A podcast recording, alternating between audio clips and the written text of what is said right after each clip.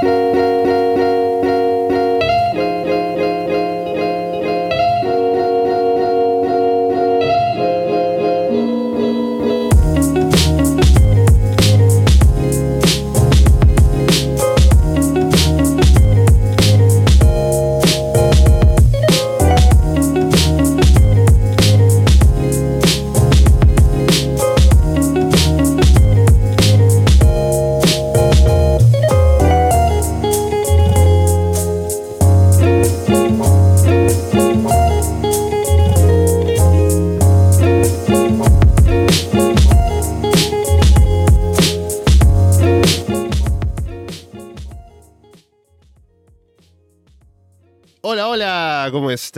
Soy Alessandro Leonardo y esto es Arras de Lona.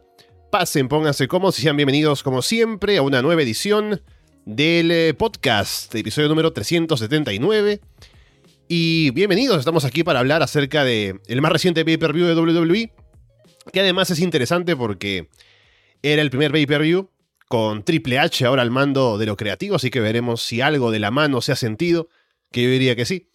Pero vamos a entrar en detalle ahora a hablar sobre todo lo que dejó SummerSlam, el evento más grande del verano. Estamos, como siempre, en YouTube, en esta ocasión en directo. Estamos también para que nos escuchan luego a través de Evox, Apple Podcast, Spotify, YouTube, Google Podcast y, por supuesto, a través de arrasdelona.com. Y estamos además hoy con una terna debutante aquí en Arras de Lona. En primer lugar, un clásico que regresa aquí para hablar de SummerSlam es Fede From Hell. Fede, ¿qué tal? Hola, muy buenas. Bueno, contento de estar una vez más. Eh, qué difícil igual decir. Porque entre Underground y La Casa de los Horrores estoy contento que estoy bastante seguido por, por el arroz de Lona Universe, pero me gusta el directo, ¿no? Eh, estar en estos post show como, como en otras épocas. Si bien he dejado el mundo en buenas manos.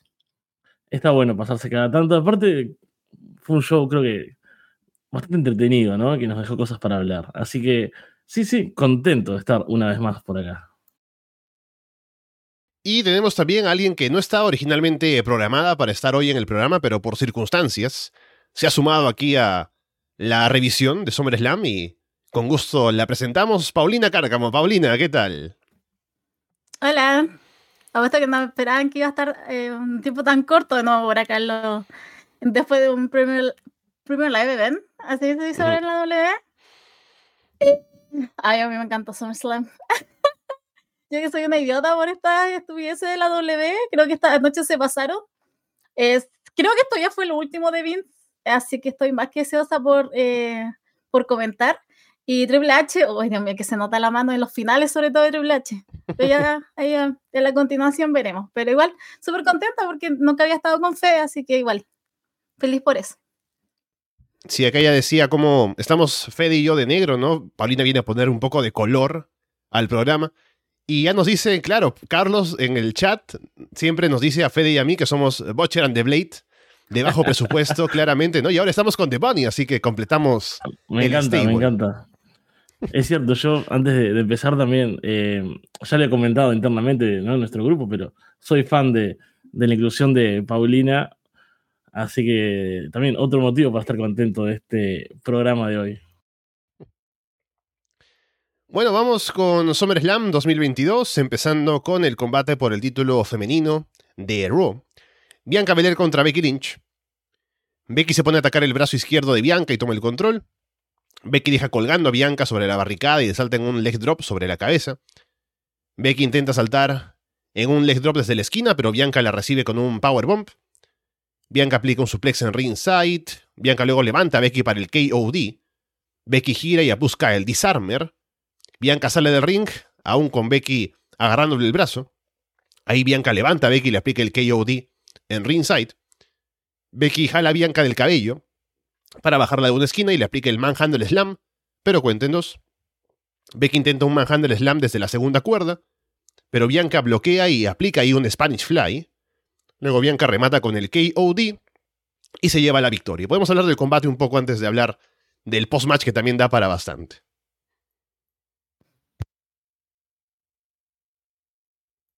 Paulina, dale. Em, perdón, es que estaba pensando en que antes de que, como Alessandro contaba en principio, eh, yo no estaba presupuestada a esto. Y yo estaba viendo, la pelea fue buena, nada que decir de la pelea. Pero yo solamente veía el vestuario, que de las dos fue horrible. Y ese es mi comentario de este combate, nada más. Yo no sé, Becky Lynch siempre se, se produce tanto, pero hoy día se veía tan pobre, esa tela se veía tan horrible, y eh, como estaba de día aparte, peor. Después, ¿qué fue? ¿Qué fueron esas botas? Ya después al final de del combate no terminó con esas botas, horrible. Y Bianca tampoco lo hizo nada de mal con esos flecos que yo entiendo que estaban en Tennessee, pero le quedaban horribles. Entonces, claro, yo estaba internamente, yo decía, oh, qué pena que no me haya tocado hoy día después la revisión, porque si no hubiera, me hubiera podido descargar con todos. Pero, eh, claro, después empecé a ver y yo dije, así, ah, creo que el universo conspiró para que yo simplemente iba a decir que Becky Lynch y Bianca Belair se veían, pero horrible. Realmente mis ojos sangran. La pelea, muy bien, como dije, súper bien. Bianca, al fin, ganó. Eh, y ganó bien, aparte. Así que eso fue ese mi comentario, el primera lucha. Excelente, porque son cosas que yo claramente no hubiese notado. O sea, soy un tipo que se viste siempre igual hace como 18 años. Así que imagínense, ¿no?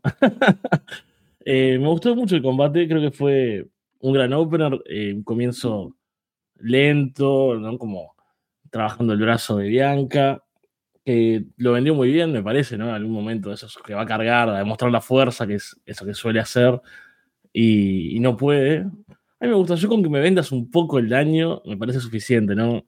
No preciso que estén todo el tiempo quejándose y arrastrándose por el ring, ¿no? Dame un momento, dos, y listo, ya lo compro, le doy el tic. Y creo que los dos estuvieron muy bien en personaje, Becky frustrándose por momentos, ¿no? Como esta cosa de que había perdido un poco la razón y el rumbo, y, esa historia que nos vienen contando en, en Raw.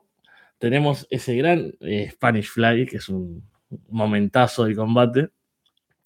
Y bueno, un buen final, claro, una victoria limpia, es algo que se agradece.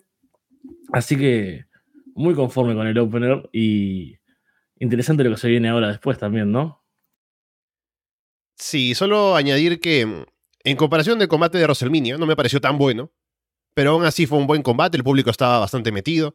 Me pareció un acierto ponerlo como opener, ya que era un combate fuerte y que la gente estaba interesada en ver, así que levantó bastante al público desde el inicio del show. Y creo que o sea, le había, ganado Bianca en WrestleMania, pero con toda la historia de el SummerSlam pasado y la derrota de, Bianca a manos de Becky y todo eso, era un buen momento para hacer la victoria de Bianca definitiva sobre Becky en este, en este show, en SummerSlam. Que, bueno, ya hablamos un poco de la construcción, de que caemos en lo mismo, y es también tema del main event. Pero ya hablaremos de eso también, que no fue otro combate más entre Roman y Lesnar simplemente. Así que en este caso me gustó y creo que el resultado era el correcto y lo llevaron bastante bien. Y ahora, lo fuerte es lo que viene después porque Becky luego le ofrece la mano a Bianca. Le ofrece con la izquierda, ¿no? Que ya me hace dudar, pero al final sí es, es genuino y se da en la mano. Y de pronto Bailey aparece con un pantalón que tenía muchos bolsillos, y hasta ahora no sé por qué, pero bueno, no sale sola porque viene y luego aparece Dakota Kai, que claramente ha firmado de vuelta con WWE por Triple H, que ahora está al mando. Así que volvió aquí para estar junto con Bailey. Y luego viene además Io Shirai, que según ya vi en redes sociales se llama ahora Io Sky. Pero bueno, ahí está. Y ahora las tres son un grupo aparentemente que encaran a Bianca en el ring. Luego Becky se pone del lado de Bianca. Así que Bailey, Io y, o Io y Dakota retroceden. Entonces, dos cosas. Primero, el grupo ahora que se ha formado con Bailey que regresa y las luchadoras que están ahora con ella. Y Becky Lynch que ahora parece ser Babyface junto con Bianca Belair. Ah, el último suspiro de Ric Flair, cuando vi a Dakota acá, yo dije el último suspiro de Vince McMahon, así ya Triple H está determinado solamente, está solamente determinado a matarlo. Yo no sé qué va a pasar en unos meses más con el, con el viejo cochino, pero temo por su vida. eh, esto me pasó, o sea, lo de Bailey era esperable. Ya estaba, estábamos esperando, me encima se fue con blanco para señalar más la parte eh, cintura para abajo. Muy bien por ella. Y cuando apareció Dakota Kai, de verdad yo pensé eso. Yo dije, ah, definitivamente fue Triple H diciendo, yo estoy acá. O sea, las personas que echó el, mi antiguo jefe eh, van a regresar de poquito, eh, sobre todo porque Dakota Kai todavía creo que había esperanza para que se fuera para el otro lado, eh, muerta totalmente. A mí nunca me ha gustado Dakota Kai, honestamente, ¿no? no soy fan, sé que hay gente que perdió la cabeza por ella, bien, lo respeto, yo no. Pero con Io Chirai fue otra cosa. Yo con Io Chirai yo estaba ¡ah! Gritando porque yo igual, y ahora entendí por qué Soy Starks había vuelto a NXT 2.0. Eh, pero eh, con Io no, yo perdí la cabeza totalmente. Espero que no sea simplemente como la secuaz de Bailey, que es lo que me da miedo. Eh, que también brille ella, porque a mí me encanta y además ese tema me vuelve loca. Quiero estar así toda la noche con ese temita de fondo. Pero aparte de eso, eh, me entusiasma y lo de Becky Lynch también, porque yo igual, en un minuto cuando estaba Becky con, eh, con Bianca, yo dije, Becky le va a pegar a Bianca. Y yo le, le va, con algo le va a dar y se va a unir con las otras tres y se van a ir. Pero no, no pasó, así que Becky Lynch, ahí es donde me da miedo Becky Lynch, porque como Babyface triunfa demasiado, y ahí puedo opacar un poco a Bianca, pero eh, vamos a ver qué pasa, pero Bianca está muy arriba, así que, pero también me da un poco de temor. Pero por un lado y por el otro me entusiasma bastante. Sí, hay varias cosas interesantes acá. Primero, eh, bueno, el turno de, Becky Lynch no me gustaba como Gil, me tenía un poco cansado, ¿no? El tema de las rabietas y las caras y su actuación, que es como muy exagerada, ¿no? Típico. Bueno, en WWE como que todas las actuaciones son como así como, ah, todas exageradas y, y malas por lo general. Pero aparte de las redes sociales tampoco ayudan, ¿no? Con, las, catchphrases constantes, con, todo lo que generan, es como que hacen que te moleste de un lado, que no es como necesariamente de Hill, sino como solo es molesto. Después, bueno, con Bailey, eh, tampoco me gustaba mucho su último personaje, ¿no? Esa época del Ding Dong Hello y todo eso. Que tenía la esperanza, porque acá no me dio como esa impresión, de que no volviera con eso, pero ya vi que hay una camiseta que dice Ding Dong Hello nueva. Así que no sé si va a tener el mismo personaje horrible que tenía antes de irse. Eh, no sé si estaba lesionada Bailey, ¿no? Eh, sí, sí. Por eso fue que estuvo afuera tanto tiempo. Después, eh, Dakota Kai, estoy igual que Paulina, no me llama demasiado la atención. Sé que es buena, sé que tiene un buen pasado en otros lados, pero en NXT en su momento no me llamaba mucho. Así que veamos qué sucede ahora en el roster principal. Y bueno, Yoshigai, eh, o su nombre ahora, yo claramente le voy a decir Isho, ¿no? Porque soy uruguayo, así que voy a pronunciar esa Y con toda fuerza. Pero no sé ni dónde estaba, la verdad. Me, gusta, es una luchadora que parece muy buena lo que he visto, pero no sé si habían despedido, si estaban en NXT eh, UK, en Main Event, donde diablos estaba. Entonces fue como, tengo que sorprenderme acá, tengo que alegrarme, o, o estaba en SmackDown y no supe. Fue como eso lo que me pasó cuando, cuando llegó. Después busqué en Cage Match, como siempre, y vi que, que estaba en NXT 2.0, ¿no? El, el, terreno de, de Paulina y Andrés.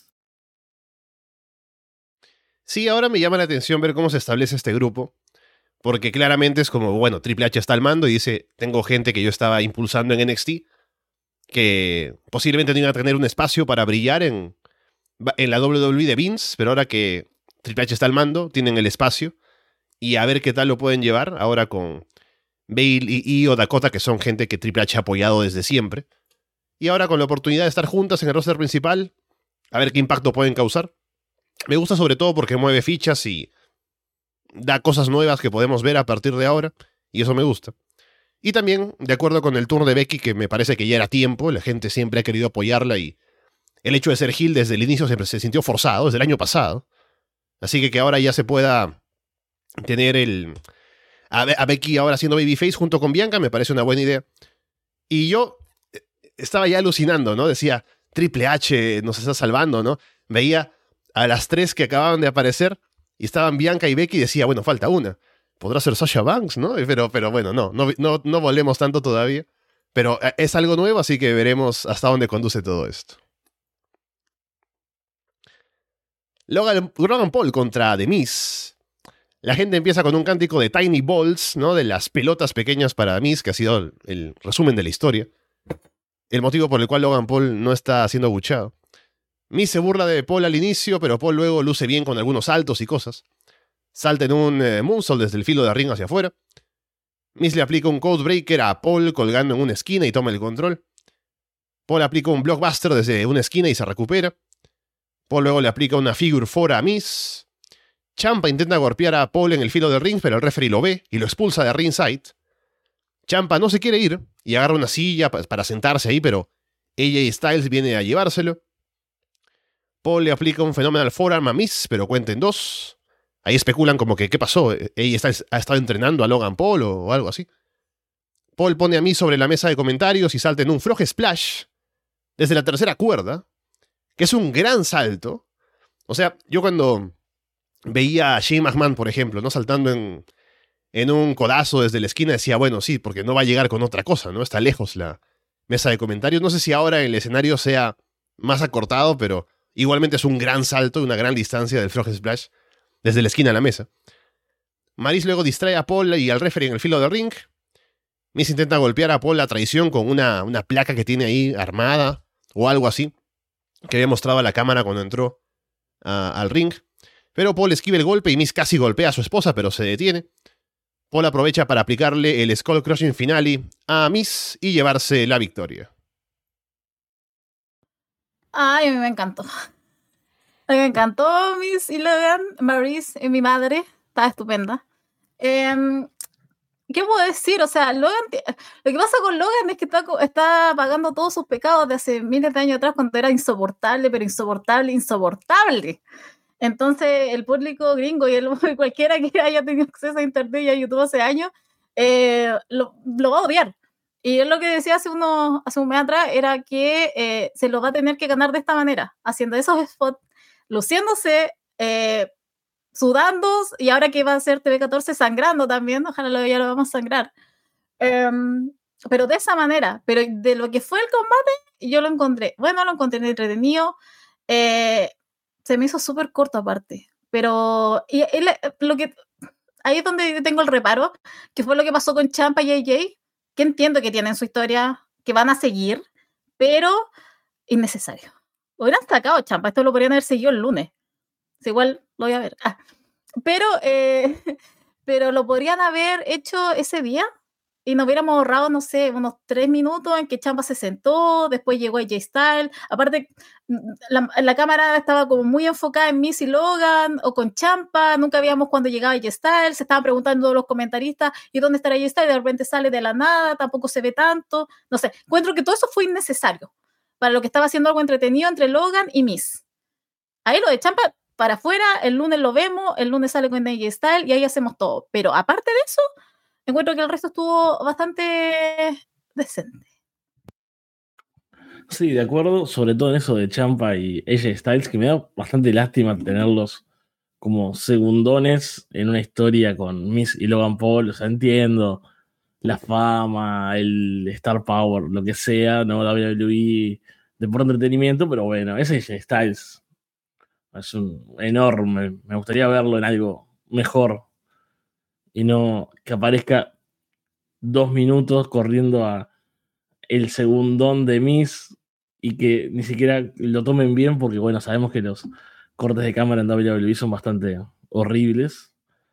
Pero fuera de eso, fue un combate divertido, ¿no? Es... Eh, Logan Paul, no sé, yo no lo conozco demasiado, solo conozco ese video famoso, ¿no? De, del, del mm. bosque japonés, este y todo eso.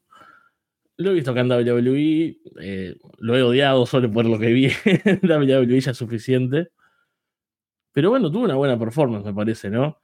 Creo que lo que se preparó para hacerlo hizo bien, lo ejecutó correctamente, se arriesgó, ¿no? Buenas, buenas movidas hacia afuera, este Frog Splash que salió muy bien, el Phenomenal Forum, o sea, creo que fue interesante y Miss hizo eh, muy bien su papel de hacer lo mismo que hace siempre, ¿no? O sea, te hace un combate, trabaja bien, acompaña bien, hace lucir al otro, o sea, es como es perfecto para eso, hay que decirlo, ¿no? No es un tipo que te dan un combate de cinco estrellas, no va a ser nada llamativo realmente, pero es eh, alguien que pueden confiar para este tipo de combates, ¿no? Ya tuvo algunos que otros en su vasta carrera, así que creo que fue divertido. A mí por lo menos me sorprendió bastante. No esperaba como entretenerme en este combate y lo lograron. Sí, de acuerdo, sobre todo considerando que a priori Logan Paul y Demi son ambos luchadores o tipos que son antipáticos en principio, así que a quién voy a apoyar en el combate era la primera idea que tenía. Pero creo que lo trabajaron bastante bien. Y Logan Paul, con todo lo que trae de atrás y lo, malo que, lo mal que te pueda caer de lo que conoces antes de su paso por WWE, creo que la forma en la que se puede ganar al fan es precisamente teniendo buenas actuaciones y que se note que se ha preparado, que está tomándose esto en serio. Y este combate creo que demuestra eso, se le vio muy bien, se le vio dispuesto a hacer cosas, a ese spot de la mesa, por ejemplo, de... No solo eso, sino que durante su combate, o sea, durante la acción en el ring, se le vio fluido, se le vio bien, se, le vio atlético, se le vio muy natural para la cantidad de tiempo que ha tenido entrenando y de combates que ha tenido. No sé si habrá sido fan desde hace muchos años. Me imagino que sí, porque con todo lo que sabe hacer o lo bien que le sale, con el poco tiempo que ha tenido para entrenar hasta ahora, debe haber sabido del wrestling antes de meterse a hacerlo. Entonces, creo que de ese, de ese modo, así tal vez a priori estemos predispuestos a que no nos caiga bien, solo por el hecho de que se le ve preparándose y se le ve haciendo buenas cosas en el ring, al final se va a poder ganar al fan y hasta puede que sea un babyface efectivo. Entonces, eh, también hizo un buen trabajo para ponerlo over en ese sentido, ya que él, como es el heel de años, ¿no? Que sabe cómo hacer que la gente lo odie, estuvo ahí para poner over a Logan Paul, para hacerlo lucir bien, para hacerle la carrera básicamente en este combate. Entonces, veremos si a partir de ahora tiene cosas que hacer Logan Paul más allá de la rivalidad con The Miz. Y si, más allá de que lo carguen en un combate en el que es como el novato y a ver qué puede hacer, si puede tener un combate en el cual se le vea un poco más em, de contar una historia, de ser un luchador más completo. Estamos aún en las etapas iniciales de su carrera como luchador, pero ha demostrado bastante y me ha sorprendido para bien la actuación de Logan Paul.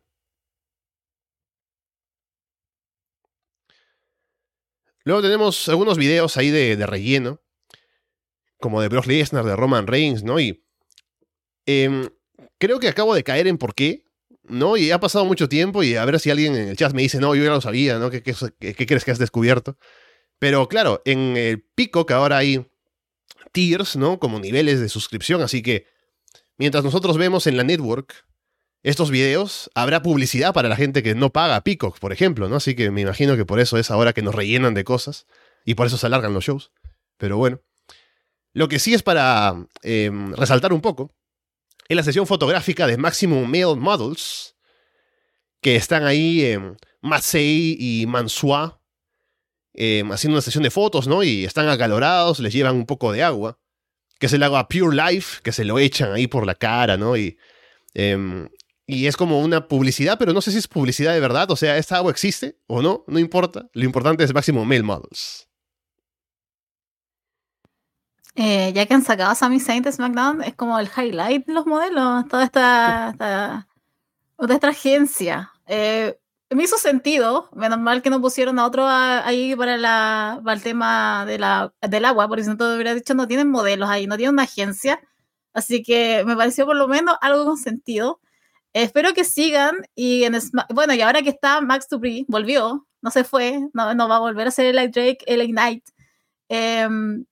Creo que solo va a ir para arriba, así que estoy como entusiasmada, extrañamente, SmackDown, pero esos, esos pequeños, pequeños eh, destellos de luz que tiene SmackDown. Así que esperando más de la agencia de modelo. Yo no entendí nada en este momento, ¿eh?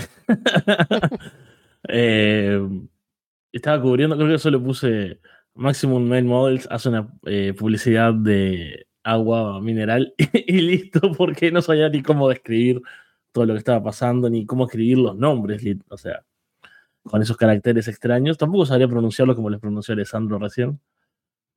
Pero bueno, SmackDown es un mundo interesante por lo visto.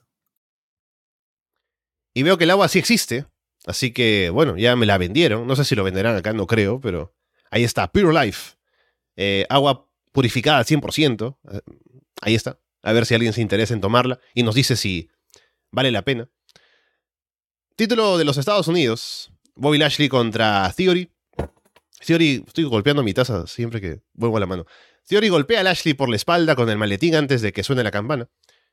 Theory toma el control cuando empieza el combate gracias al ataque previo. Lashley lanza a Theory en un Spinebuster y lo detiene. Theory toma el maletín y hace como que se quiere ir, pero Lashley lo trae de vuelta. Lashley va por un spear, pero Theory salta y lo hace pasar por debajo para que se lastime en el poste. Theory hace un giro desde el filo de ring, Lashley lo recibe levantándolo, era un gorila press, lo baja y le aplica el hard lock para someter y llevarse la victoria. Ay, me dolió. Sabes que te lo estaba pasando mal con Theory. Que Theory para mí es favorito de, la vida a esta altura. Y me pasó que, claro, era predecible un poco lo de, eh, que iba a perder. Em, igual a mí había una esperanza, 5%. Creo que la lucha fue buena. Em, me gustó que haya sido corta, porque igual veníamos como de dos luchas más o menos cerquitas. Pero me gustó que hayan terminado el tema, zanjado el, eh, todo. Lo que me impacta es Bobby Lashley. O sea, el público lo tiene en la mano. Yo no, no sé cómo está en la escena más titular, más arriba. Eh, pero me pasó eso. Y no, yo lo estaba sufriendo totalmente por Theory. O sea, yo estaba así como, si ya si pierde, después estaba, ya estaba pensando en el main event. O sea, de aquí yo ya estaba pensando qué iba a pasar con Theory al final. Pero aparte de eso, creo que fue bastante decente lo que hicieron. Como digo, bastante mejor que de la última, que lo había visto. Y nada, reforzando la idea de que a Bobby todavía le queda un montón. Está, ese hombre, ¿cuánto tiene? Hasta 40, más de 40, ¿no? Eh, entonces, con Theory que es un niñito, entonces, no sé, está muy bien. Ojalá, como digo, ojalá se metiera en la escena titular porque el público lo tiene en la mano. Así que. Sí, la verdad, no hay mucho que decir de, del combate, fue bastante rápido. Eh, Lashley se vio dominante, Theory sigue siendo esta bolsa de boxeo, ¿no? De todo el mundo, que después lo vamos a ver una vez más en ese mismo rol. Y ahora estaba bastante desconectado con la escena del título de Estados Unidos. Pensé que Theory era el campeón, ¿no? Ya que estamos acá en confianza, que nadie nos está escuchando. Eh, ¿Es, este, ¿Es usted el hombre que cubre Raw toda la semana? Sí, pero me lo perdí dos semanas y no entendí nada. Eh, boché horriblemente en la cobertura eso. Hola, Sebastián, espero que no esté escuchándonos ni mirándonos. Pero bueno, eso implica, eso demuestra un poco que estoy con este título que no llama mucho la atención. Y bueno, a ver qué pasa con Bobby Lashley, que me parece un luchador interesante, que es bueno en el ring y demás, pero como que, no sé, no tiene demasiado rumbo ni, sabe mucho qué hacer con él. Eh, por lo menos se termina esta rivalidad con Theory, que ha tenido momentos horribles, ¿no? Como aquel duelo de poses. Así que habrá que esperar ahora con, con lo que se viene para Bobby, que seguramente sea un poco mejor al menos. Mm. Sí, como ya dice Paulina, tiene al público muy metido. Están bastante con él ya no de ahora, sino de hace un tiempo. Así que sería lógico que lo aprovechen en hacer un poco más con Lashley. 46 años tiene Lashley, por cierto, que lo preguntaba Paulina. Así que, bueno, el hombre no se ve no se ve viejo para nada. Ahí hay una, hay una diferencia de 22 años con Theory. O sea, ni se Puede ser su papá. Sí, sí, sí. Entonces, espero que sí, que venga algo más para Lashley, porque hay que aprovechar aún tenerlo en un buen estado de forma, que no parece que, que vaya a caer para nada pronto, ¿no? Pero igual la edad pesa, tarde o temprano. Así que ahora en este momento en el que está tan over y le está yendo tan bien, ojalá que le den algo más que hacer. Y el combate fue muy parecido al combate anterior que tuvieron en Money in the Bank. Ya lo decía por Twitter. Hasta me parece mejor. Tienen buena química, hasta cierto nivel. No, no, no van a dar un combatazo, al menos no han tenido tal vez el planteo de hacer un gran combate entre los dos, igualado y qué sé yo. Pero tienen química para hacer lo básico, para meter al público, porque la gente ama mucho a Lashley y odia mucho a Theory, así que funciona bien. Me gustó el, la secuencia final, por ejemplo, ¿no? Con el giro de Theory, Lashley lo levanta, cambia Hardlock. Así que creo que funcionó bien. No fue un combatazo, pero fue sólido, el público estuvo metido, así que no le pido mucho más. Combate sin descalificación, los misterios contra Judgment Day. Rey salta en una Moonsault sobre Finn afuera. Y se supone que no hay descalificación, pero es un combate de parejas que tiene tags, o sea, hay que respetar el hecho de darse el tag y ver quién es el legal, ¿no? A pesar de que todo se vale. Priest golpea a Dominic desde afuera y Finn aprovecha para atacar. Dominan a Dominic, Rey hace el comeback. Rey se desliza con una silla para golpear a Finn en ringside. Rey le aplica una super huracán rana a Finn desde la tercera cuerda. Rhea Ripley interviene para evitar que los misterios apliquen una 6-19. Priest le aplica el Sign of Heaven a Rey. Finn pide una silla, pero de pronto se apagan las luces. Y aparece Edge. Entre bolas de fuego, ¿no? En el escenario con la música de The Bruce. Edge entra al ring para aplicarle Spears a Finn y Priest. Los misterios le aplican una doble 6-19 a Finn y Rey remata con un splash para llevarse la victoria. Eh, fue, eh, a ver, relleno. Creo que esto solamente fue para presentar al nuevo personaje Edge. A ver, la lucha, que podría decir que es correcta, pero que no sé, no me, esto no me llama la atención, a diferencia de Fede, yo no me pierdo Raw. Entonces he tenido que soportar todo esto hace meses, hace el último mes por lo menos, desde que pasó lo de Edge. Em, entonces, claro, yo no estoy involucrada con todo esto. Podría, por, por, eso, por eso podría decir que fue correcta, pero hasta cierto punto, porque después veo a Rey Ripley que se puede comer a Rey y a Dominic, los puede destruir. Entonces, me, me pasa eso. Y, yo insisto, Dominic tiene que irse a NXT 2.0, que se vaya, que cree un personaje, que mejore, y de ahí que se vaya con su papá y lo traicione y haga todo, toda una historia con Rey Misterio. Eso. Ahora, lo de Edge, a mí, a mí me da miedo, porque, insisto, ahora va a volver con esas promos de media hora hablándole a la cámara en una silla, creyendo que es el mejor actor del mundo, que no lo es y nos está aburriendo a todos. Entonces, por favor, eh, yo tengo miedo por mí y por mi aburrimiento en los próximos días. Porque, por ejemplo, el día lunes, porque obvio Edge lo va a explicar, porque hizo todo esto, porque atacó a Demian, a Finn, porque estuvo con los misterios. Entonces, sí, solo temo por mí a esta altura. Sí, bastante de acuerdo. O sea, el combate es entretenido, está bien, es correcto. Hay algún spot divertido, no sé, ese de rey deslizándose con la silla es muy bueno. Pero es como que no pasa más nada. Es un combate que podríamos haber visto en Raw. Ya hemos visto seguramente alguna edición, o sea, alguna otra versión en Raw. Ya no me acuerdo tampoco. Se han cruzado, están ahí en vueltas hace bastante. Y lo de Edge es cierto. No sé si han visto ese meme eh, que hay de Edge, la comparación de las promos de Edge y Christian, ¿no? Eh, Edge media hora hablando con esa oscuridad y, esas pretensiones de actuar y Christian diciendo, tu padre está muerto, jaja. y es como cinco estrellas, Christian, ¿no? Es como mucho mejor, que es cierto, ¿no? O sea, ya que estamos hablando de eso, qué grande Christian Cage. Pero sí, estoy exactamente en el mismo punto que, Paulina, ¿no? Como qué largo todo esto como no siento que no va a ningún lado y, solo vuelve a, este punto, ¿no? Y que metieron los misterios en el medio y ahora vuelve Edge y en realidad es como qué desarrollo extraño está teniendo todo. Eh, no sé hacia dónde, hacia dónde va un Edge versus Finn Balor, tal vez en Clash at the Castle, ¿no? Que es el próximo. Sí. Lo dije bien. Ya que Finn es de Reino Unido, funciona. Claro. Pero. ¿Pero Finn Balor o el demonio? Oh, el demonio contra The Brood, eh, Edge, este. El demonio contra el vampiro. es genial. Eh, lo mejor fue la entrada de Edge, realmente, que, es visualmente muy divertida y es todo metalero como llega. Pero es todo lo que ha pasado con Judgment Day desde que entró Finn Balor y sacaron a Edge ha sido bastante horrible, la verdad. Y bueno, lo de los misterios también está súper trancado. Espero que no sé, se empiezan a mover un poco las cosas hacia diferentes direcciones, como hacía Paulina también, y que haya algo nuevo en este, entre estos luchadores. Sí, lo positivo de, de Finn Balor en Judgment Day al menos es que ha sido ha podido ser heel en el roster principal, que no había podido serlo. Y un poco eso le da algo más de fuerza a su personaje, pero aún así la historia ya es o venía siendo bastante floja y no muy interesante. Ahora que vuelve Edge, Edge además con toda esta oscuridad todavía, ¿no? Es como, bueno, el duelo de los oscuros ahora, ¿no? Edge contra su ex grupo Y a ver cómo, cómo pelea con Finn Balor.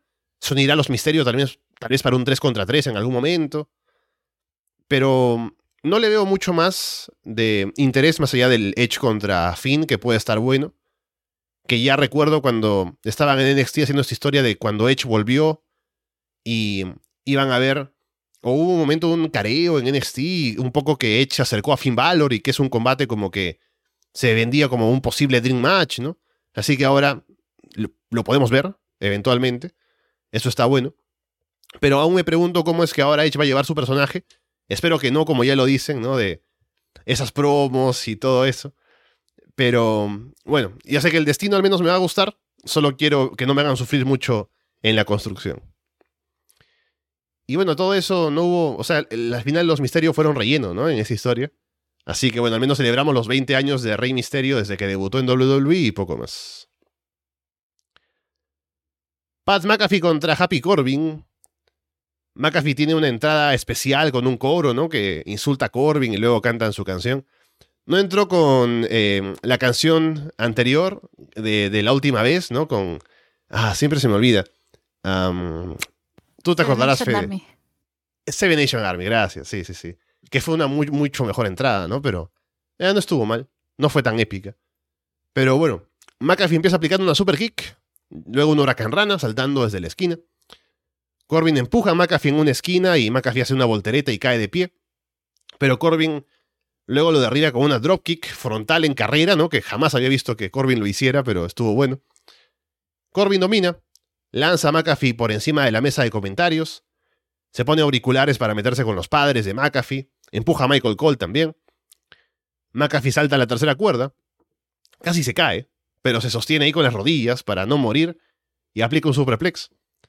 McAfee luego sube a la tercera cuerda y casi pierde el equilibrio, eh, pero al final consigue saltar hacia adelante en un Swanton Bambini, según le llama él, sobre Corbin afuera del ring. Corbin empuja al referee por accidente luego de un golpe de McAfee McAfee aprovecha para aplicar una patada baja, vengándose de lo que pasó en SmackDown. Y remata con un Code Red, que también sale algo feo, pero sale desde la esquina, para llevarse la victoria. Eh, yo tengo entendido que el Seven Nation Army igual es como caro. Es como que cuesta hmm. su, esos tres segundos, creo que te cuestan miles de dólares, así como seis figuras. ya guay. Claro, habrá dicho Triple H que no, no he llegado yo para que mi primera noche me gaste unos 3 millones solamente en una canción, ¿no? Claro, no, yo tengo entendido que es eso, que es muy cara la canción de, los White Stripes. Ya, eh, con el combate, yo esperaba más. Eh, no es que estuvo malo, estuvo correcto, pero yo creo que debe ser, bueno, esto es lo que a mí me duele, porque yo creo que cuatro personas más le gusta a Corbin, eh, pero el hombre es, este, ¿cómo se llama? ¿cómo decirlo? Es correcto, no, no puedo encontrar otra palabra. Va a ser su pega, o sea, va a ser su trabajo. Pero no le pidamos un poco más allá. Entonces, Pat McAfee antes tuvo a Adam Cole, a Theory, y ahí se nota el contrincante que tú tienes al frente. Creo que había muchos momentos de duda también de Pat McAfee que no salieron tan bien, porque él quería hacer sus spots de la tercera cuerda, que le quedaron algo temblorosos, pero igual los hizo, pero no de la manera del 10 que le había hecho hace en WrestleMania, por lo menos. Porque ahí le salieron todo espectacular.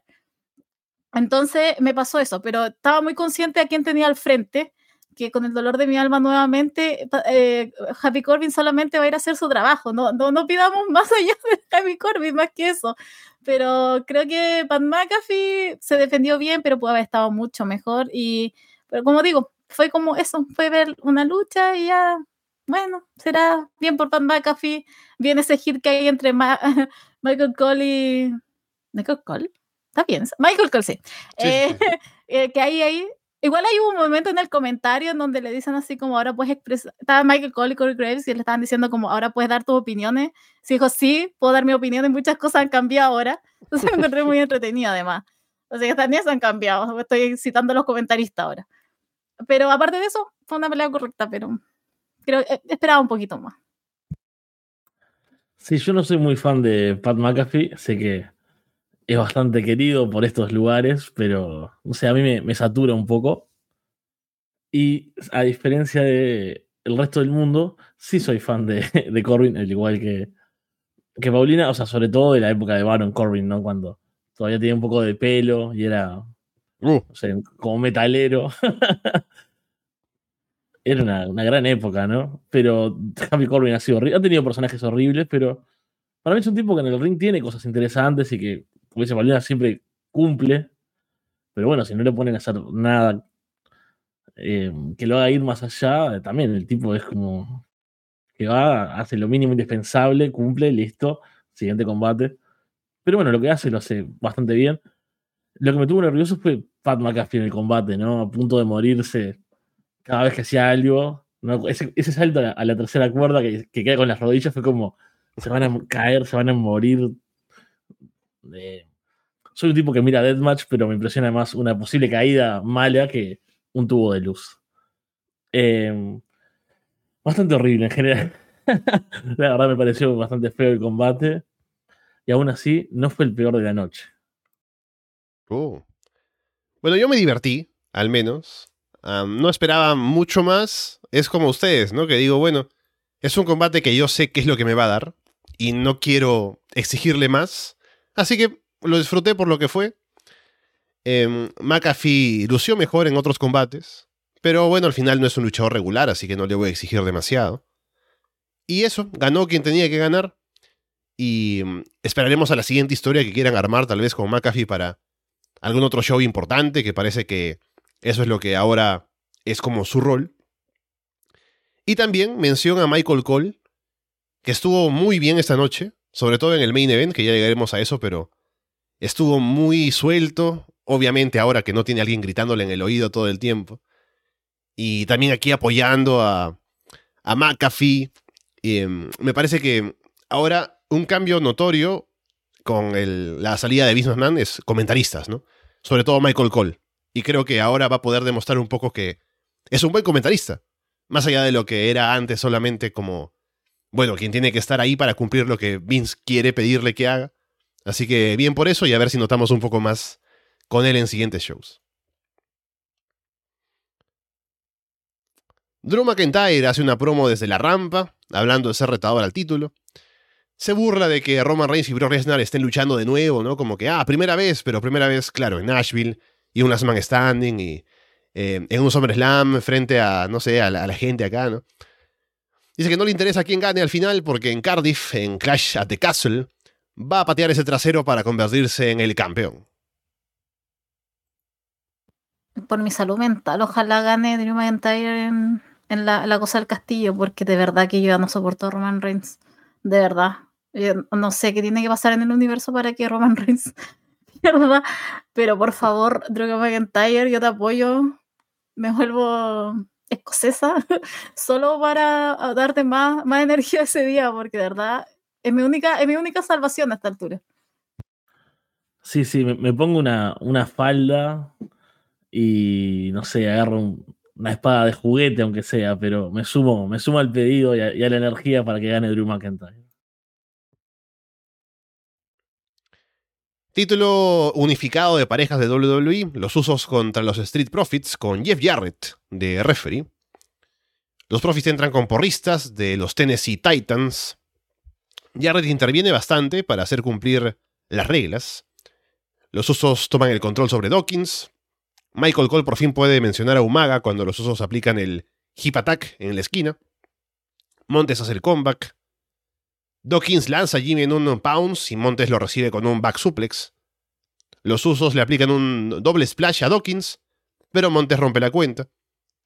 Dawkins evita una super kick de Jay y casi le cae la patada a Jarrett, pero Jarrett la detiene. Dawkins aplica un Spinebuster. Montes remata con el Frog Splash, pero Jay sobrevive. Montes luego se molesta con Jarrett por la cuenta, porque no fue tres. Los osos se deshacen de Montes afuera del ring, rellenan a Dawkins con super kicks y rematan con el 1D para llevarse la victoria. Ah, tengo miedo acá. En ya lo dije todo, o sea, yo estoy, estoy, hasta acá, hasta acá. No, quiero ver más uso eh, Street Profit, por favor, en la vida. Yo no, ah, lo que me quede de vida y vea luchitas, por favor, yo no los quiero ver más, de verdad que no. Eh, poder hacer combatazo, poder haberlo hecho bien, pero lo único que pensaba es que paren, paren esta tortura. The Summer of Jeff Jarrett termina mañana. no sé qué condiciones mejores que las de hoy. Creí que iba a ser más determinante en esto, pero parece que no lo fue. Yo de verdad creí que se iba, se iba a unir a los usos, no sé, algo loco me imaginé por ahí, pero no pasó nada. Y después terminó en, este, en esta victoria de los usos. Yo simplemente decía, ya, ok, supongo que Roman retiene al final. Y con cómo quedó la situación del Street Profit era lo que más puse atención. Supongo que ahora sí se viene el despegue solitario de Montesfort, que ya lo necesitamos. Eh, Angelo, no sé, liberado yo creo, no sé, o correr detrás del 24-7, pero más allá de eso, eh, me quedé intrigada y espero que lo resuelvan el día lunes. Ahí no sé cómo lo resolverán, pero eso me pasó. Yo de los usos de Street Profit yo no hablo más y espero que nunca más en la vida. Uy, sí, ahí estoy también de acuerdo. Bastante cansado en general del reinado de los usos, de que se enfrenten a los profits, uno contra uno, otro contra el otro, eh, tres contra tres con alguien más de cada lado, combate en un pay-per-view, combate en otro. Eh, eso, súper repetitivo ya. Y eso es lo que también en el combate hace que termine siendo menos interesante, porque está bien, los spots son buenos, tienen buena ejecución, no sé, ese pounce hacia el back suplex de los profits, los splash, las super kicks. Hay buenos momentos, hay, eh, como te digo, están bien ejecutados, no es como lo que pasaba con Pat McAfee que está a punto de, de caerse, ¿no? Que tenés tipos que son mucho más experientes, obviamente. Pero se siente como, bueno, esto ya lo vi, está bien, hacen un spot que no vi antes, pero es como que no está pasando nada frente a mis ojos que me llame la atención, que me interese, que me, que me involucre con el combate. Y eso es lo que es lo peor, me parece. No estar involucrado y no sé, tampoco son cinco estrellas, ¿no? Que por más que no te interese, bueno, si te vuelve loco lo que está pasando en el ring, te termina comprando. Acá no llega tampoco a ese nivel y se queda como ahí a mitad de camino. Lo mejor creo que es que Jeff Jarrett no, no participó tanto, ¿no? El, odiado. Ahí creo que estamos todos, ¿no? ¿quién, ¿Quién puede querer a Jeff Jarrett hoy en día? Lo que quería buscar es que yo también pensé que en algún momento se iba a unir a, a los usos o algo. Y sería una de las facciones que le falta, ¿no? Sabemos que es un tipo que, que ha estado en un millón de, de grupos y equipos. Claro, como que se cuelga de la gente que ya está establecida, ¿no? Como que llega al NWO, llega el Bullet Club por la puerta falsa, ¿no? De pronto, ¿por qué no en la Bloodline, ¿no? Por ahí, por un tiempo nada más.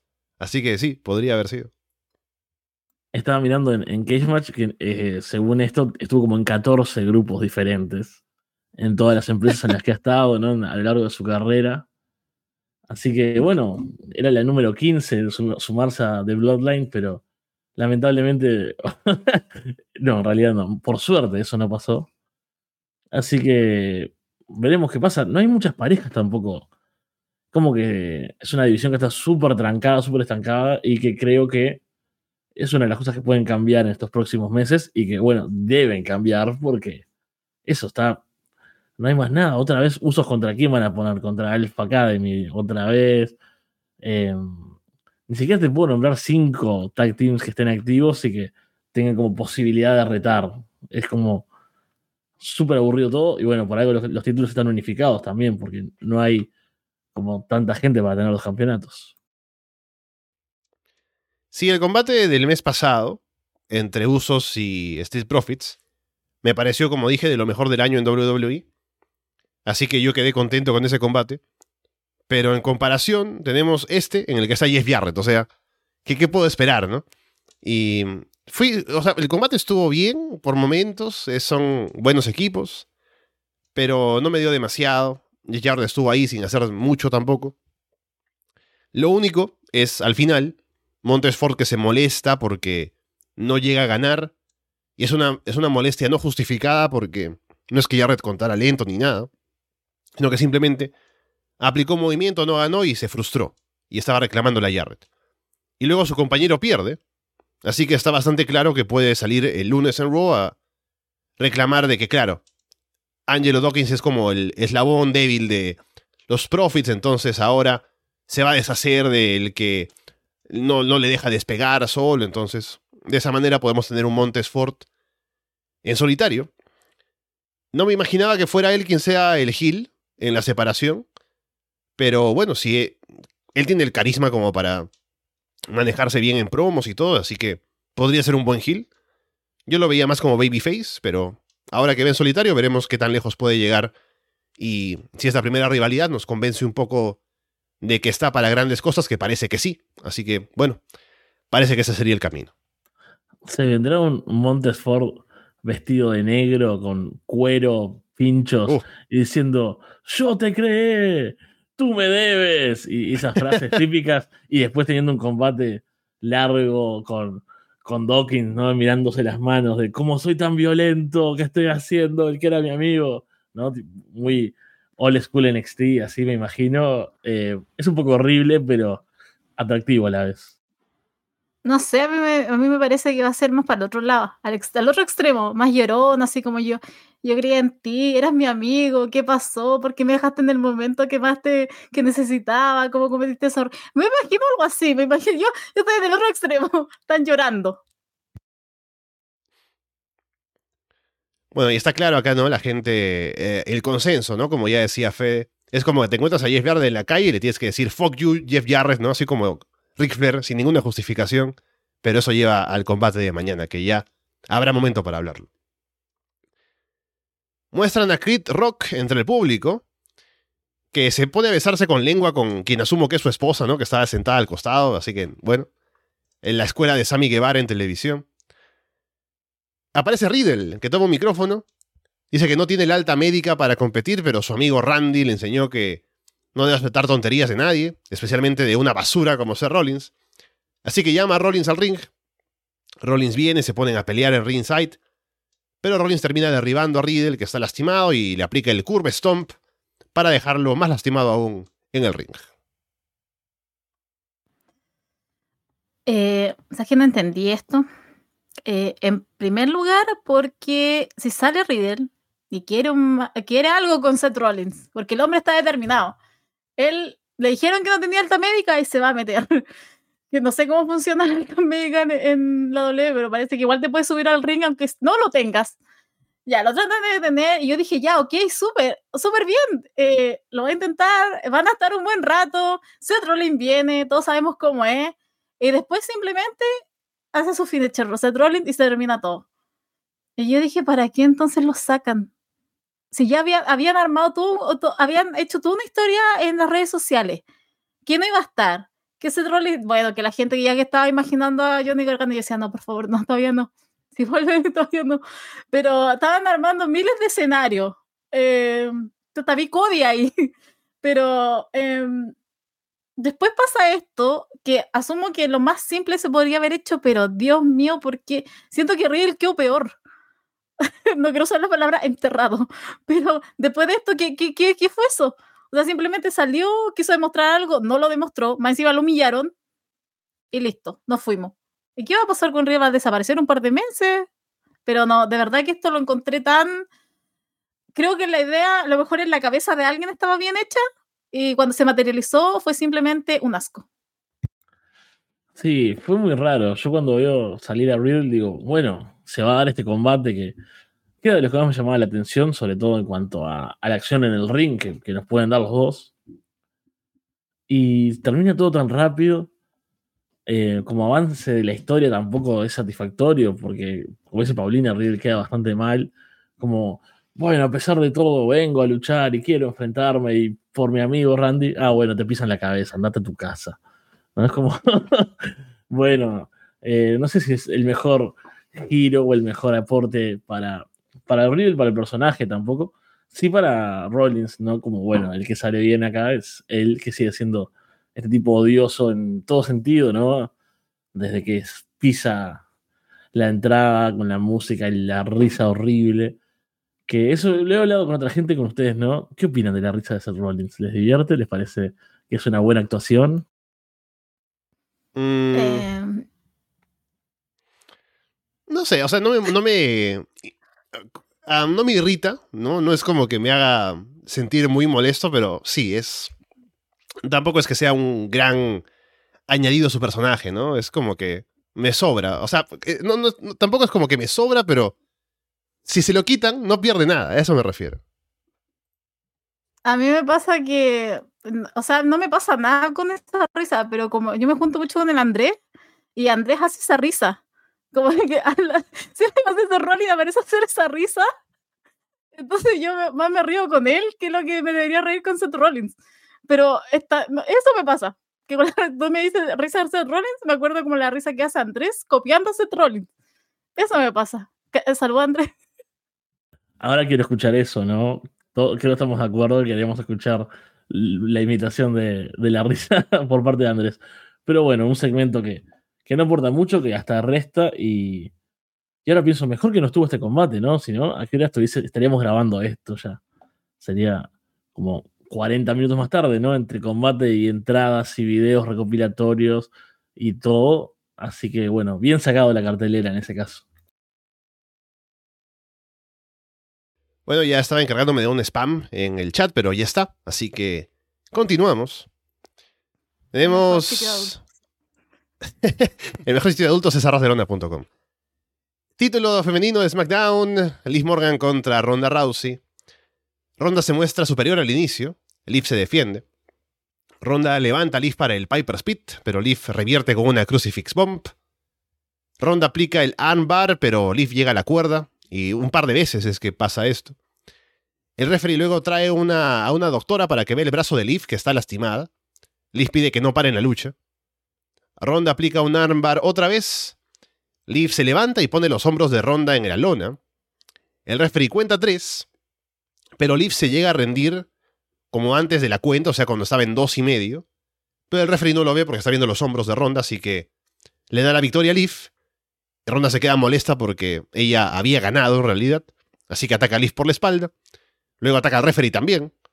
Así que Liv em, ganó el combate.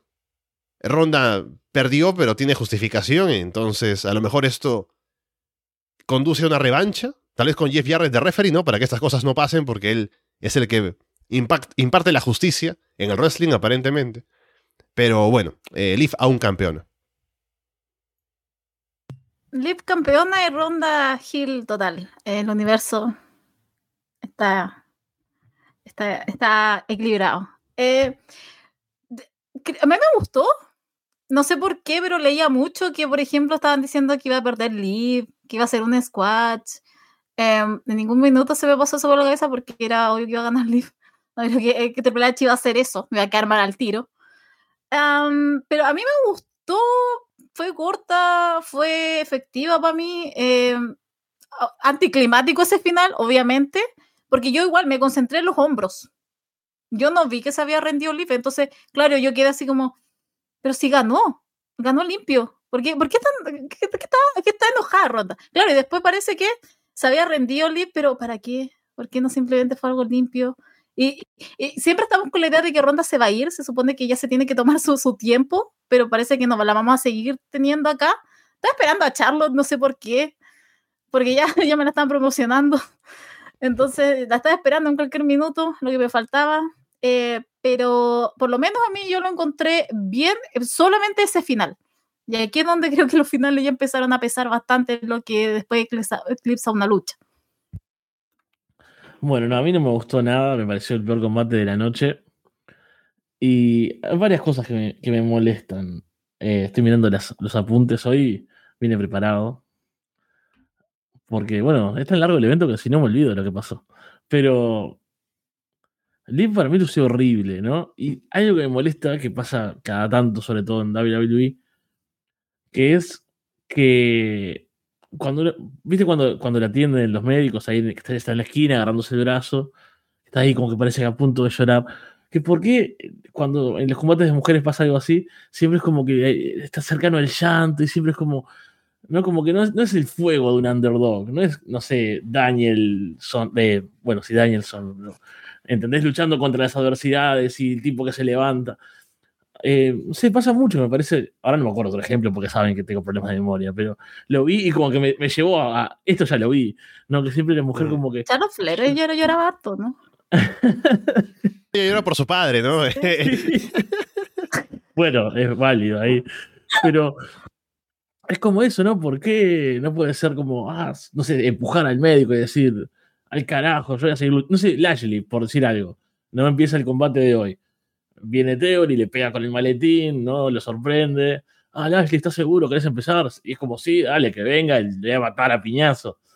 Y Liv es como, ah, está tirada. Ah, ¿Por qué? ¿Por qué el drama femenino tiene que ir a ese lado y no puede ser más inspirador? ¿no? Eso ya primero es lo que me molesta. Bueno, después lo que les decía, eh, es un underdog que no luce como eh, que en algún momento va a resurgir y va a, imponerse a las adversidades, que Ronda claramente es más dominante, más fuerte, es peligrosa, las llaves, ¿no? Su, experiencia en, en, estas luchas falsas en las que ya estaba, ¿verdad? Pero todo eso está mal, ¿no? Nunca la vi como con chances de ganar. Que ni siquiera eso, ni siquiera como de ese comeback, ¿no? Como decir, bueno, en algún momento va a salir esta persona que, que los fans siguen, que están contentos con que haya ganado, etcétera. Es como, bueno, no, está ahí arrastrándose por el ring, girando el spot de, girar y llegar a las cuerdas un par de veces. Y el final, ya lo dijimos, ¿no? Espantoso, esas cosas bien de de no decidirse, de no jugársela. ¿Qué tan mal? Aparte, me parecía que era un buen recurso. Me pasó lo mismo que Paulina, como no vi el, tap, no vi que se rindiera. Pero bueno, qué buen recurso, estuvo dominada todo el tiempo. Nunca se ve como que va a ganar, pero logra una, con una astucia, ¿no? Como bueno, un, recurso, una cosa de, leer el combate y se lleva la victoria. No, no. queda horrible, queda.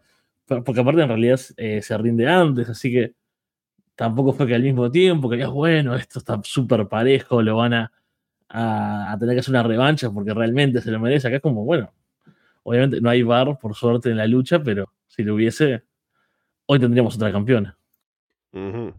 Eh, quiero decir algo con respecto a lo de por qué como que pareciera que las mujeres lloran. Eh, me pasa que con Liv, yo lo creo, y por eso es que no, no me resultó tan extraño, porque a mí lo que no me gusta, porque a mí Liv Morgan me parece bien. El problema es cuando habla. Y de repente cuando sube la voz, pareciera que se va a quebrar y va a llorar. Y a mí eso me vuelve loca. Porque es como que... De repente como... Como que se, pareciera que va a llorar. Entonces, claro, yo cuando estaba ahí en el esquinero y estaba con el médico iba a llorar. Yo, yo realmente se lo creí porque la, la, veo así. Pero, eh, bueno, ¿qué, ¿qué, puedo decir más allá de eso? Que, que nos dejen siempre como, como llorona. Sí, yo no sé realmente cuál es el mensaje que me quieren dejar con este combate, porque Leaf ganó en teoría, pero al final realmente perdió. Y además, por la forma en la cual gana, entre comillas, y luego como que está contenta de haber ganado así, ¿no? Yo uno creería que es la Gil, además porque la dominaron durante todo el combate, y gana ahí como una viveza, pero habiéndose rendido. Y Ronda, más bien, luego ataca al referee también. Entonces es como que. Me quieren decir que Ronda ahora es Hill. Porque atacó también a Liz por la espalda. Pero ella es la realmente la ganadora del combate. Entonces la revancha ahora es con Ronda Rousey. Que dominó la lucha. Y que uno, por lo que se ha visto, creería que fácilmente podría ganarle a Liz Morgan sin problemas. Y Liz Morgan, la campeona. Que en teoría tendríamos que o sea, el público quiere que siga siendo campeona, ¿no? Porque es la favorita, ¿no? La gente la quiere, pero se le ha visto aquí como que iba a perder, claramente, y perdió, si es que uno va a ser técnico en cómo se rindió antes de la cuenta de tres. Entonces la revancha ahora me parece rara, ¿no? Como que hay que apoyar a Liv, pero sabemos que perdió.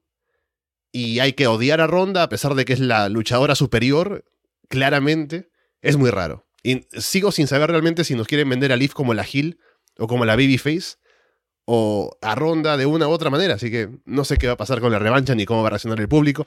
Me imagino que con Leaf siendo la que recibe el apoyo y Ronda siendo la abuchada porque ya vienen así de antes. Y no creo que con esto haya cambiado mucho. O sea, no fue claro si se quiso, hacer un cambio, ¿no? Entonces seguirán así, me imagino, pero igual es, es raro, no es justificado nada. Luego aparece Kane, el Hall of Famer, alcalde de Knoxville, Tennessee, para anunciar la asistencia eh, a la arena y poco más, y a lanzar fuego, ¿no? Que bueno. Main Event, título indiscutible, universal, eh, del mundo, de, los universos de WWE. Last Man Standing. Roman Reigns contra Brock Lesnar. Y Lesnar llega al ring manejando un tractor. O sea, hay que ver la foto ¿no? que tenemos ahí en, el, en el Telegram que es de pasión de gavilanes, ¿no? el granjero Lesnar, el rompecorazones, que llega con su tractor y además se lanza. Sí. Una pequeña. Es una estupidez lo que voy a decir, perdón, pero tal vez alguien, me ayude a entenderme. Yo el otro día silencié algunas cosas en Twitter porque me estaban cansando de ver lo mismo. Y vi mi lista de palabras silenciadas y tengo pasión de gavilanes. ¿En qué momento hubo algo que estuvo de moda o algo y yo lo, silencié porque me tenía harto. No tengo idea. porque no sé hace cuántos años es esa comedia. Hace miles. ¿Como 19 años? ¿18? Yo creo que fue para la segunda temporada. Yo creo que ahí en el revival ya estaban poniendo mucha pasión y tú dijiste, no, está suficiente. Lo que te habrás perdido de lo que dijeron de Brock Lesnar, felizmente te diste cuenta. Em, bueno, en el combate, ya cuando empieza luego de los anuncios y todo, Lesnar se lanza desde arriba del tractor para caer sobre Roman Reigns y empezar el combate. Lesnar luego lanza a Roman en suplexes en ringside. Paul Heyman distrae a, Lesnar y Roman aprovecha para lanzar. A Lesnar en Samoan Drop sobre una mesa. Luego lo lanza en un Yuranagi sobre otra mesa. Roman aplica a Superman Punch, es un Spear para intentar la cuenta de 10. Lesnar pone a Roman en la pala del tractor, ¿no? Para levantarlo. Y lo eleva muy alto por los aires. Y lo tiene ahí, ¿no? Lo va a acercar al ring para lanzarlo, supuestamente. Y me preocupo de cómo va a caer, porque es una altura bastante considerable. Pero luego no es muy dramática la caída, ¿no? Como que de a poquitos lo va bajando y luego Roman como que... No es que caiga seco en la lona, sino que, ah, gira, ¿no? Yo vende como que cayó. No quiero que se mate, ¿no? Obviamente, pero con toda la construcción previa del spot, tendría que haber sido más impactante, pero no lo fue. Bueno. Lesnar aplica F5. Roman bloquea un F5 con una guillotine. Lesnar sale de ahí y él aplica la guillotine para desmayar a Roman. Roman se levanta en 9 otra vez. Lesnar luego levanta una esquina del ring con el tractor para hacer que Roman caiga por el otro lado con el ring inclinado. Los osos aparecen y Lesnar se encarga de ellos. Lanza uno en un, belly to belly en el que lo lanza de cabeza en el piso. Heyman luego se pone frente a Lesnar y le pide que deje tranquilo a su jefe tribal. Llévate los títulos si quieres, no, no lo mates. Pero Lesnar le aplica un F5 a Heyman sobre la mesa de comentarios. Roman aprovecha y le aplica un Spear. Theory entra para supuestamente cobrar el maletín. Que me pregunto cómo va a funcionar esto en un Last Man Standing, ¿no? O sea, va a ser una broma de triple threat, va a hacer que tiene que hacer que uno nada más no responda a la cuenta de 10 o se cambie un combate tradicional de triple threat. No importa porque al final no cobra. Lesnar lo detiene antes de que lo haga. Lesnar luego se levanta después de recibir super kicks, un spear, golpes con el maletín, con el cinturón en la cabeza. Al final Roman golpea a Lesnar con el cinturón otra vez y luego lo entierran con todo lo que pueden encontrar le tiran la mesa encima, ¿no? Y tablas y em, metales que hay ahí por ringside. Y a todo esto el referee sigue contando, o sea, no pudo esperar a que terminara de enterrarlo para recién contar. Un poco injusto, me parece, pero bueno. Eh, Lesnar no consigue levantarse, cuenta de 10 y Roman se lleva la victoria. ¿Quién es ese hombre que mira desnuda? Yo es lo único que pensaba con Lesnar, lo juro. Ay, yo estaba vuelta loca. Yo estaba, ay, Dios mío, qué hombre más hermoso, Lesnar. Eh, me voy a concentrar en Theory primero un ratito. Eh, que, Para, que esa intervención. Cuando, cuando entra Lesnar en el tractor, eh, al principio, ¿no? La entrada, que hay una toma así y él hace con el gorro, por Dios. o sea, Veo hasta se sonroja. Estábamos todos sonrojados. O sea, ¿quién no se derritió con esa entrada? Simplemente, creo que acá está demostrado. Todos perdimos nuestra cabeza, nuestros corazones se derritieron. Me quería concentrar primero en Theory, porque fue tan eh, mínimo lo que hizo, que va a ser lo primero que me voy a sacar del pecho, porque, claro, yo igual tenía miedo. Yo dije, ah, cuando llegó, ah, ya lo va a perder. Listo. Menos mal que se lo guardaron. No sé después cómo eso va a funcionar. Igual tiene el año. No sé por qué era la rapidez de que ya empezáramos a, ¿cómo se llama? comenzáramos a cobrar. Pero le queda el año, no sé qué va a pasar. Eh, yo igual estoy medio aburrida de que lo humillen siempre. E, esta semana ha sido solo humillar a Theory. No sé dónde quieren llegar. Yo no sé si eso es parte de Triple H, lo que dejó Vince McMahon. Ojalá lo arreglaran. Creo que se merece más Theory. Pero igual eh, veo la, el, la storyline de que quieren que aprenda, que, no está al nivel de los otros. Sacándome eso, Lesnar y el tractor realmente hicieron esta lucha.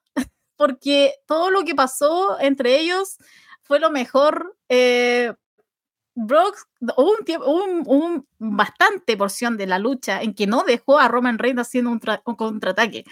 Era simplemente tirarlo para acá, tirarlo para allá, subirlo al tractor, bajarlo, subirlo al ring, después levantar. Yo cuando levantó el ring, yo perdí mi cabeza, lo siento. Yo ahí dije, ya listo, chavo, este pay per view va a ir a los, a los tres primeros, no me importa qué pase después de estos meses, quedan como cinco meses que termine el año, listo. Eso está entre el, los tres primeros porque realmente yo decía, sí, ya. Porque veía también todos decían, no, si Roman va a retener, y yo en mi cabeza de verdad quería que Lesnar ganara con lo que estaba haciendo, el hombre agarrió ese combate. Perdón, pero para quien, no lo haya visto, que lo vaya a ver y vea que Lesnar agarró ese combate con un tractor. Listo. ¿Había contrincante? Sí, era Roman Reigns, pero ya estamos tan aburridos de Roman Reigns que ya no nos importa. Y claro, Roman hizo lo mejor que sabe hacer, revivir en los últimos cinco minutos con la ayuda de los... estoy toda aburrida, los usos en mí. No aguanto más. Lo tuve que aguantar unos minutos antes y ahora lo tuve que aguantar y es lo mismo de siempre. Es que ahí es donde digo, claro, y después vino ese final en que Brock Lesnar no moría con nada.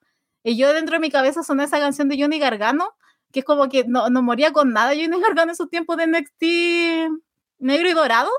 Entonces decía, ah, Triple H, ah, ya está, ya está ahí, porque claro, en un minuto ya, las dos primeras yo lo puedo creer, no muere, pero después le pegan otra vez constantemente, constante, y vuelve, y es como, ya, si ya entendimos que es fuerte Brock Lesnar, lo demostró durante todo el, durante todo el combate. Entonces era muy innecesario eso. Dos golpes con el cinturón, listo, se fue. Pero claro, no, lo teníamos que llevar un paso más allá y me recordó tanto a Triple H con cuando revivía con todo y no, y no o sea, esa cuenta de tres, yo sé, This con esa canción horrible. No, no era horrible, pero en esos minutos lo sentía horrible. Entonces, por favor, no sé qué va a pasar en la pelita del castillo. Ojalá ganara Drew McIntyre, porque de verdad yo ya estoy saturada con Roman Reigns, pero siento que el curso natural es que pierdan primero los usos, después Roman Reigns. Eh, y Theory, no sé, no sé qué es lo que van a hacer, van a esperar a lo mejor que Roman ya eh, pierda para que lo pueda canjear con otro, si es que quieren que canjee también. Eh, Theory creo que tiene demasiado potencial para que pierdan ese maletín, para que no, no sé qué hagan, no quiero que hagan lo de Otis, no quiero que tampoco lo arruine su chance, entonces hay varios factores, pero ahora en concreto, Lesnar y el tractor debieron haber ganado, Roman debió haber perdido, y por favor, que, que se termine todo esto de Bloodline. Yo ya, que pase rapidito el tiempo, y ya estoy hasta acá. De acuerdo también en ese, en ese final. De teoría no hay mucho que decir. Voy a, a seguir la, el lineamiento así como hizo Paulina con el orden cuando, cuando entra y canjea, creo que todos pensamos lo mismo. ¿Cómo diablo funciona un Last Man Standing de A3? Claramente en WWE no se lo cuestionaron. Fue como, bueno, total no va a pasar, así que otra vez Theory va a sufrir, va a ser humillado. Que no me gusta tampoco ese recorrido que está teniendo como Mr. Money in the Bank. Eh, porque no sé, como que es el tipo malo, que se cree mucho y le va mal. ¿no? Bueno, ¿a qué va esto? es como un tonto al final, no es un, tipo peligroso, ¿no? Como aparte está diciendo hace semanas, voy a canjear, voy a canjear, voy a canjear, voy a canjear, va, lo intenta y lo matan. Como qué pelele que termina siendo Theory, ¿no? Es un poco eso. Del combate, qué decir, ¿no? Esperaba realmente nada. Ese festival de Spears, F5, Suplex, los usos apareciendo. Eh, algún spot tonto y fin, ¿no? Eh, ustedes saben que a mí me gusta calificar, ¿no? A ponerle notitas, estrellitas a los combates. Que me las quedo para mí, casi nunca comparto con nadie, porque a quién diablos le importa. Esto es incalificable, o sea. Porque si pienso, bueno, wrestling, ¿no? Como, a ver, estructura, psicología, spots, ejecución. No sé qué ponerle, pero si pienso en lo que me divertí cuando Lesnar agarra el tractor y empieza a arremeter contra el ring y lo levanta y Roman Reigns sale cayendo así, es como... Yo aplaudía en mi casa y ¿hace cuánto no aplaudo mirando un show de WWE? No sé. Porque si yo aplaudo mucho mirando wrestling en casa, como que estoy frente a la pantalla y grito y me emociono bastante. Con WWE no me pasa mucho, así que es un combate que me despertó emociones, me hizo entretenerme. Pero en el fondo sabía lo que iba a pasar, ¿no? Cuando llega un momento, bueno, vienen los usos, viene Theory y, y sigue, el combate sigue, y era como, no quiero que termine esto, porque sé que va a terminar y voy a quedar insatisfecho por el final. Pero no por solo por el resultado, sino que porque no me va a convencer la forma. Al final, creo que sí me convence un poco. O sea, es como, bueno, hicieron un poco más, le, le ponían el ring arriba ya a Brock Lesnar, que era lo que faltaba, ¿no? Que levantaron un poco más con el tractor. Pero después lo pienso en frío y vuelvo a eso que creo que ya lo hemos hablado en otros momentos, hablando de Reigns, de Lesnar. Este grado de, de invencibles que tienen, ¿no? De que están en otra liga, pero en un nivel exagerado y. Sea, Reigns tiene los dos títulos. Tuvo que hacer todo esto para matar a Lesnar. Y es como, ¿quién viene a, competirles? Drew McIntyre eh, está a la altura. Esperemos que lo puedan trabajar un poco más de cara a eso, pero es como que me parecen tan alejados es como que Reigns, Lesnar y no sé, Goldberg podrían luchar ellos eternamente los tres, bueno, eternamente no, Goldberg creo que no mucho más tiempo, pero eh, mucho rato los tres, y como que no hay nadie a su altura, y se siente un poco así, y eso me aburre bastante, y bueno, ni que hablar del reinado en sí de Reigns, y que en este combate no fue nada, es todo un monólogo de Lesnar y su tractor que es tan divertido, es increíble. yo quiero que, que mis amigos que no miran wrestling vean esto, ¿no? Y me pasa mucho que cuando miran cosas de Raw en la tele y eso me mandan fotos. ¿Esto es lo que vos mirás? Bueno, yo quiero que se crucen con esto algún día y no entiendan nada, ¿no? Porque, wow, vaya locura. Pero para resumir y para concluir, fue muy divertido como, como espectáculo, como combate, no sé ni qué decir, una locura bizarra. Sí, creo que, a ver, fue un combate que fue atípico, claramente, pero yo al menos lo que quería era que me dieran un combate diferente a los que ya han tenido antes, porque todos han sido parecidos, o al menos han sido algo similares, ¿no? Con los Spears, las F5, ¿no? Este era un Last Man Standing y había posibilidades de que sea al menos distinto de algún modo y viene, pues, ¿no? Lesnar, ¿quién es ese hombre? que me mira y me desnuda, ¿no? Con su tractor. Y obviamente es un combate muy diferente a los anteriores. Así que con eso ya me quedé contento porque era algo que al menos es memorable. Tendrá que ser el último combate, espero, por fin, entre ambos. Y creo que es un buen final, ¿no? con todo lo que hicieron, un combate de caricatura, básicamente, ¿no? Con el ring que se levanta, todos los golpes, y que lo entierren al final y todo eso. Me parece que fue una buena forma de cerrar la rivalidad, si es que por fin estamos en ese punto. Y mm, quedé contento. Creo que fue divertido, creo que fue eh, memorable, como digo, por todo lo que pasó, que uno no se esperaba a priori. Y con Lesnar, con ese gesto del sombrero, ¿no? Que ya he tenido suficiente con eso para el pay-per-view. Así que siento que es un SummerSlam que cerró bastante bien y que en general fue un show fácil de ver, divertido, no tengo demasiadas quejas más allá de lo que hablábamos del Ronda contra Leaf, por ejemplo. Pero en general me dejó buenas sensaciones, así que no voy a decir ahora, ah, Triple H no nos ha venido a salvar. Pero para hacer su primer pay-per-view al mando, creo que lo llevó bastante bien y veremos qué cosas más vemos a partir de ahora que marquen el nuevo rumbo para WWE. Bien, con eso entonces podemos ir cerrando esta revisión de SummerSlam. Agradecemos a la gente que ha estado aquí con nosotros en directo luego del pay-per-view, la gente que nos escucha luego también. Solo comentar que no habrá directo mañana, ya que hemos hablado de SummerSlam, que era de pronto lo más.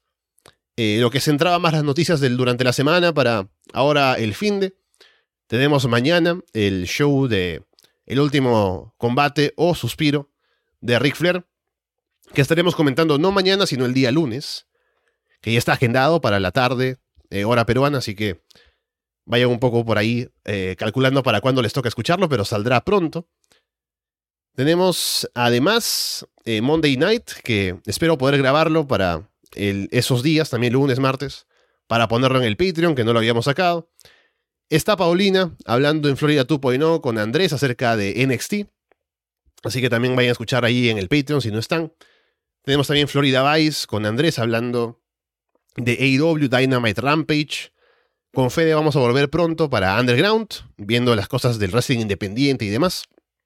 Y también Fede ahora con la Casa de los Horrores, así que bueno, Fede, estaremos escuchándonos pronto y a ver qué nos depara lo que nos toque revisar en Underground cuando llegue. Sí, yo tengo un par de cosas en la mira.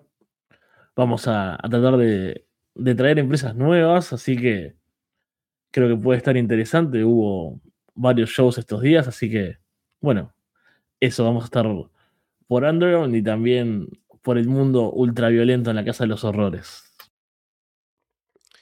Y bueno, Paulino, un gusto nuevamente tenerte acá para un programa que por algún motivo seguimos coincidiendo, no sé, los astros se alinean, ¿no? Y sales aquí en un directo, en cosas para ir hablando, así que estaremos, bueno, escuchándonos seguramente pronto para alguna otra cosa y obviamente en Florida 2.0, que es en la casa del show A de WWE.